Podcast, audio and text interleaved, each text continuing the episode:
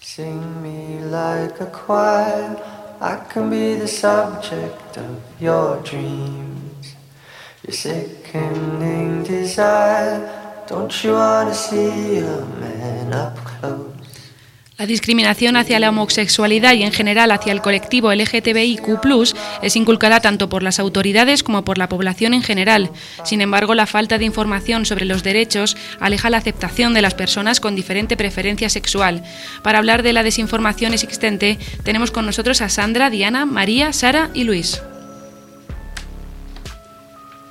Hola, en esta mesa tenemos a Marta, Sara y Luis, quienes nos hablarán un poco sobre la desinformación. Bueno, eh, sí. Buenos días. ¿Cómo se os ocurrió el proyecto que llevasteis a cabo? ¿Obtuvo los resultados esperados? Eh, pues se nos ocurrió por medio de... Nos inspiramos en una organización de Argentina que utilizó esta misma táctica, eh, que utilizó esta misma táctica, em, pero en el ámbito del feminismo. Entonces nosotros la traducimos a lo LGTBIQ+, y la decidimos aplicar en Cuenca desde un sentido más bien irónico. Llegábamos a las personas y les proponíamos que rellenaran una encuesta, la cual estaba patrocinada por Comunidad Heterosexual Conquense. Conforme iban rellenando la encuesta, se, dando, se, iban dando cuenta de que no era una encuesta típica, ya que lo que hacíamos, eh, básicamente lo que hicimos fue coger una encuesta que se hacía a homosexuales y cambiamos la palabra homosexual por heterosexual. Esto provocó muchas reacciones como incomodidad, eh, risa, eh, sobre todo confusión, muchísima confusión. Y ahí es cuando nos dimos cuenta de la gran desinformación que hay en Cuenca. ¿Tenéis algún proyecto futuro? Pues actualmente, aparte del que estamos realizando ahora mismo, vamos a hacer una exposición la semana que viene. Eh, la estrenaremos el martes el miércoles, perdón, que me he confundido.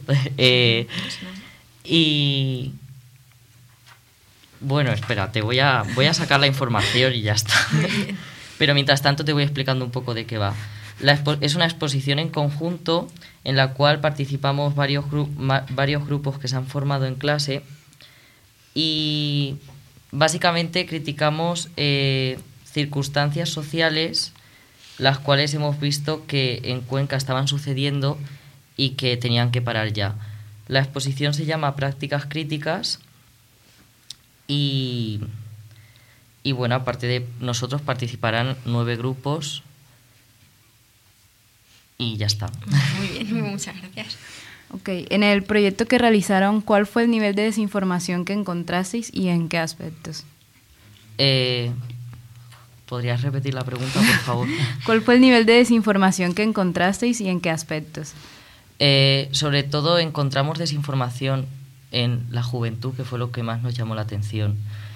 Además, a la hora de contestar, de contestar a las entrevistas, las personas adultas o de la tercera edad contestaban de una manera como más educada o, o mucho más desde un punto de vista desde el respeto mientras que la gente joven soltaba mm, locuras, básicamente. Eh, llegamos a recibir respuestas como, por ejemplo, respondiendo a ¿qué es la sexualidad? Y dijo, pues ya sabes lo típico, me te saca, me te saca. Llega un punto en que cuando alguien que está en primero de carrera te contesta eso, dices, aquí hay un problema.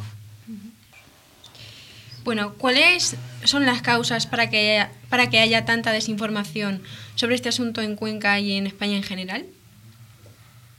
Mm, bueno, yo diría que España ha sido un país que debido a la dictadura franquista se quedó muy atrás en, el en este tipo de terrenos, en el terreno de las causas sociales, porque básicamente aquí no interesaba que hubiera un movimiento de causa social, porque si no le estás dando poder al pueblo y ya no puedes ejercer una dictadura.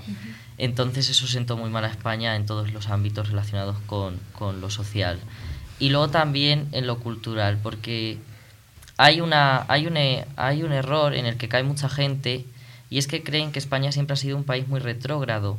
Y España antes del franquismo era no era exactamente como se no se podía calificar como retrógrado. O sea, en, desde Europa España se veía como al país al que, al que tenías que ir el que, en el que estaba todo permitido, el que era más exótico y entonces llegó el franquismo y eso acabó. Solo hay que tener en cuenta la imagen que se tiene fuera de España de nosotros. O sea, somos como la fiesta y la risa en persona. Sí. De todas maneras, también hay que tener en cuenta que por culpa de estos problemas que estaba comentando Juanma, eh, en los colegios no se enseña a los niños lo que es el colectivo LGTBIQ. Entonces, si no empezamos a educar a nuestros niños, ya no solo en los colegios, sino desde casa, a enseñarles que hay más tipos de familia, no solo lo que viene siendo mamá y papá, sino que también hay familias que tienen dos padres, familias que tienen dos madres, e incluso familias que están formadas por tres o más personas porque son poliamorosos. Entonces, esto hay que explicárselo a los niños. Los niños son las generaciones futuras y son los que nos van a suceder y deberían de estar mucho más informados. Además, el grupo FUNF hemos investigado en este tema, en el tema de la educación a los niños, y hay un problema muy serio, y es que en el momento en que un padre llega al profesor y le dice, yo no quiero que a mi hijo le enseñes eh, distintos tipos de familia, el profesor ya no puede enseñarlo. Entonces, básicamente, esa, esa intromisión de, de, los tutores legales en la educación general eh, es lo que hace que se dificulte muchísimo. Entiendo. Bueno, y esta falta de información, ¿cuáles son las consecuencias que conlleva? Bueno, yo...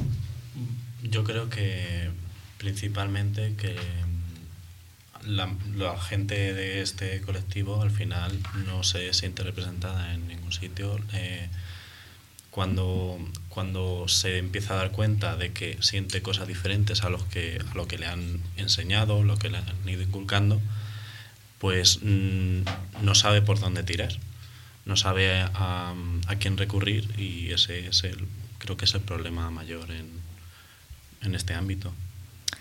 Sí, sobre todo cuando te empiezas a dar cuenta de que hay algo en ti que no encaja con los demás, empiezas a buscar desesperadamente por todas partes y encuentras cosas que son erróneas, eh, le preguntas a gente cercana a ti y te trata como si estuvieras loco porque no sabes lo que es tampoco. Eh, dentro del colectivo propio, por ejemplo, en mi caso de la bisexualidad, también hay muchísima desinformación. No se entiende lo que es, no se sabe lo que es, se discrimina incluso dentro porque no se sabe nada, no se, no se cuenta, no se informa, no se transmite y eso es un problema que hay que solucionar. Yo creo que todo empieza con la educación ya desde nuestros padres. Porque yo me acuerdo en mi caso cuando yo le dije a mi madre, mamá soy bisexual, eh, mi madre se tiró dos meses sin decirme nada. Dos meses. Y es porque ella necesitaba procesar, analizar todas las cosas y entonces ponerse en mi punto de vista. Esto, lo que, esto no solo me sucede a mí, claramente, le sucede a mucha gente. Muchas personas que salen del armario horrible, o sea, no debería de existir ese armario horrible, eh, hay que destruirlo. Eh, las personas que de, de, repente muestran su identidad eh, muchas veces encuentran estos problemas por falta de, educación, porque antes no se enseñaban estas cosas, se escondían y entonces yo creo que hay que empezar a cambiar ese, ese tipo de cosas. Igual que nuestros padres pueden cambiar, incluso es que nuestros abuelos te sorprenden. O sea, tú piensas que cuando, cuando dices quién eres realmente, que vas a decir, Buah, es que mis abuelos me van a dejar de hablar. Y son los primeros que dicen, bueno, hija, si tú eres feliz, a mí no me importa. Y dices, ostras, esto hay que mirarlo. Nuestros padres son mucho peores que nuestros abuelos. Y yo creo que hoy en día la juventud, vamos, la juventud, me añado en ella, eh, nuestra generación es aún más horrible. Y es porque no hay información y cada vez hay más discriminación y esto hay que, hay que poner un punto y decir, se tiene que acabar. Bueno, habéis apuntado que la educación es un pilar fundamental para cambiar esta desinformación. ¿Cuáles pueden ser las medidas que se deben tomar para formar una sociedad que por lo menos esté informada y comprenda lo que pasa? Porque muchas personas no aceptan las orientaciones o cómo son las personas que hacen parte del colectivo LGTBIQ sin saber lo que pasa con ellos.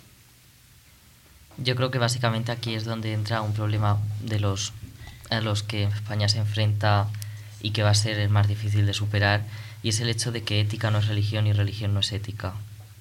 Si la ética te está diciendo que respetes a todos y la religión te está diciendo si respeta a todos, pero a ellos no, porque eh, lo que están haciendo no es correcto, automáticamente creas en el niño una división y va a tener que elegir.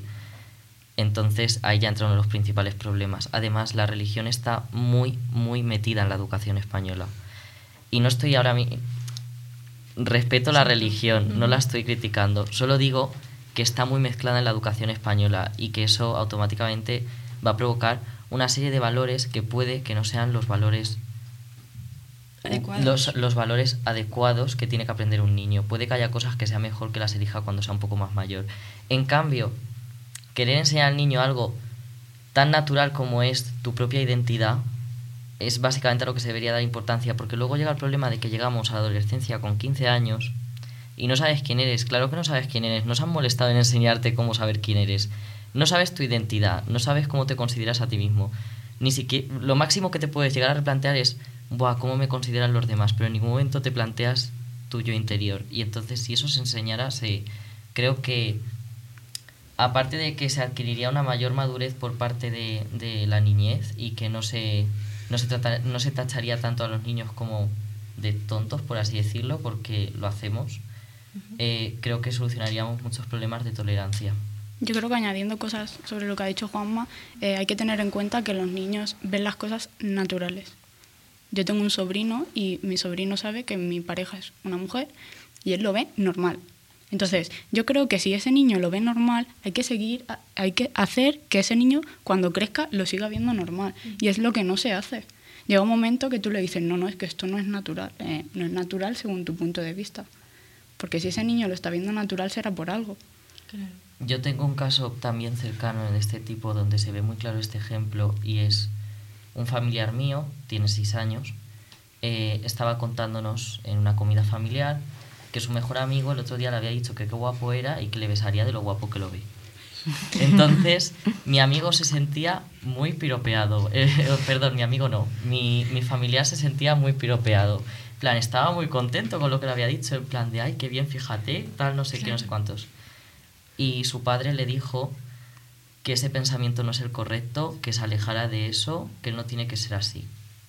En ese momento le estás, acabas de deformar algo que el niño vea bien y lo has deformado para convertirlo en algo que es básicamente la idea de una persona y no un orden natural.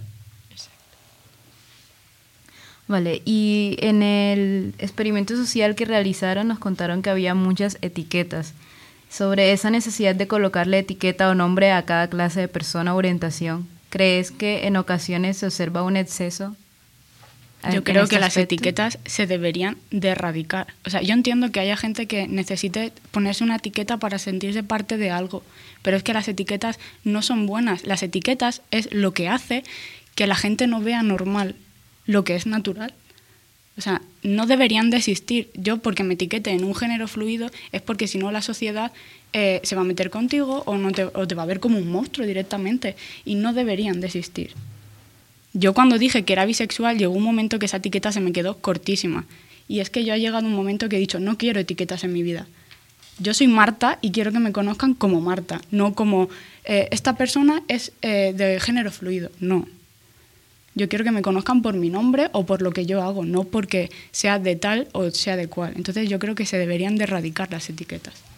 A ver, yo creo que sería estupendo que se pudieran erradicar y que no hubiera ninguna y que no hicieran falta, pero el caso es que sí que hacen falta porque no se nos trata como a iguales en la sociedad.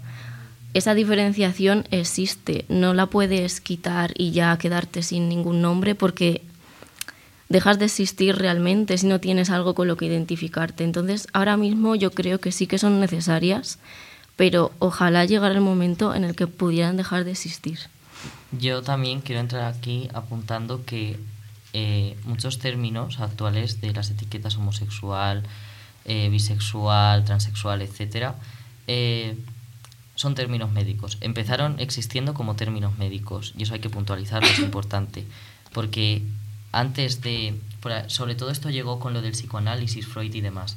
Pero antes de ello no existía homosexual, bisexual, transexual, pero es que tampoco existía heterosexual. entonces, en ese momento no había ninguna definición para eso. Sí que se tenía una norma general de chicos con las chicas, es cierto, pero no existía esa etiquetación. Y yo creo que el problema aquí es que en una búsqueda de identificarte necesitas una etiqueta, porque tú necesitas identificarte, necesitas saber qué eres, porque es algo muy humano, todos los humanos quieren saber lo que son. Pero el problema aquí es que esto se ha ido como masificando y ahora hay muchísimas etiquetas. Y además etiquetas que se desacreditan entre ellas. Entonces ha llegado un punto en que esto hay que cambiarlo, hay que hacer algo nuevo. Muchos filósofos de ámbito queer eh, proponen la palabra queer, C-U-I-R, como sustitución de, de LGTBIQ todo lo que está ahí dentro es queer. Luego ya está como tú te definas, pero por lo menos para que el colectivo tenga un nombre conciso del que se pueda hablar sin discriminar a nadie, porque si tú dices LGTBIQ, estás ese plus quiénes son. Pero al tener una sola palabra ya no estás discriminando a nadie, estás recogiendo a todos ahí. Entonces, eh, eso es importante matizarlo. Ahora mismo está ya sufriendo una evolución el colectivo desde dentro y ya veremos a dónde nos lleva, pero por lo menos está pasando. Mm. Muy bien. ¿Y creéis que en la actualidad la gente joven está menos informada que las personas mayores? Pues yo creo que mm, depende también de, claro, eso es mucho de la, de la educación que reciben. Hay personas mayores que siguen en, en su época y hay otras personas mayores que se han ido actualizando. Y mm, yo creo que con, con la cantidad de, de más media que tenemos, con Internet, eh, la gente se informa bastante, se informa mal, pero se informa de alguna manera y saben que esas cosas existen. Pero mm, creo que la desinformación, por así decirlo, ya viene de, de, casa, de lo que de lo que se ha ido inculcando conforme ha crecido, entonces luego cuando ven esas otras cosas, pues lo ven más raro. No significa a lo mejor que, que no lo conozcan, pero lo ven, lo ven extraño. Pues sí que hay jóvenes que todavía viven en los años de catapum, porque realmente yo no, o sea, hay que tener un poquito de curiosidad. Mm, tus entornos no son siempre iguales, entonces cuando cambias de, yo qué sé, cambias del colegio al instituto, del instituto a la universidad, estas cosas te tienen que mover cosas por dentro y hacerte decir, ostras, voy a informarme, porque lo mismo voy a conocer a personas que son totalmente diferentes a mí no sé, yo creo que es un poquito adaptarse e informarse es bueno siempre. Y aquí entra dentro un debate muy importante que es la fragilidad de la heterosexualidad masculina. Eh, es así, en plan, tú atrévete a decirle a una persona heterosexual maricón. Exacto. Se va a indignar muchísimo. Atrévete a reírte de su masculinidad, se va a indignar aún más. Y además suele llegar a la violencia. Con lo cual, creo que hay que replantearse una serie de cosas de, sobre todo en el ámbito del yo, de decir, ¿por qué considero tan frágil mi masculinidad o mi sexualidad? Si es, si yo considero, mejor dicho, que es la mayoritaria, porque es una consideración suya, no general, eh, ¿por qué la considero tan frágil? No sé, yo creo que el miedo también influye mucho. El miedo, digamos que su manera de reaccionar, hay muchas maneras de reaccionar al miedo. Una de ellas es la violencia y yo creo que aquí es donde entra la, intolerancia. Bueno, muchísimas gracias por habernos acompañado en esta mesa. Gracias, igualmente.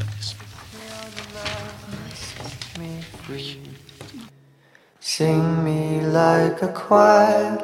I can be the subject of your dreams. Your sickening desire. Don't you want to see a man up close? A phoenix in the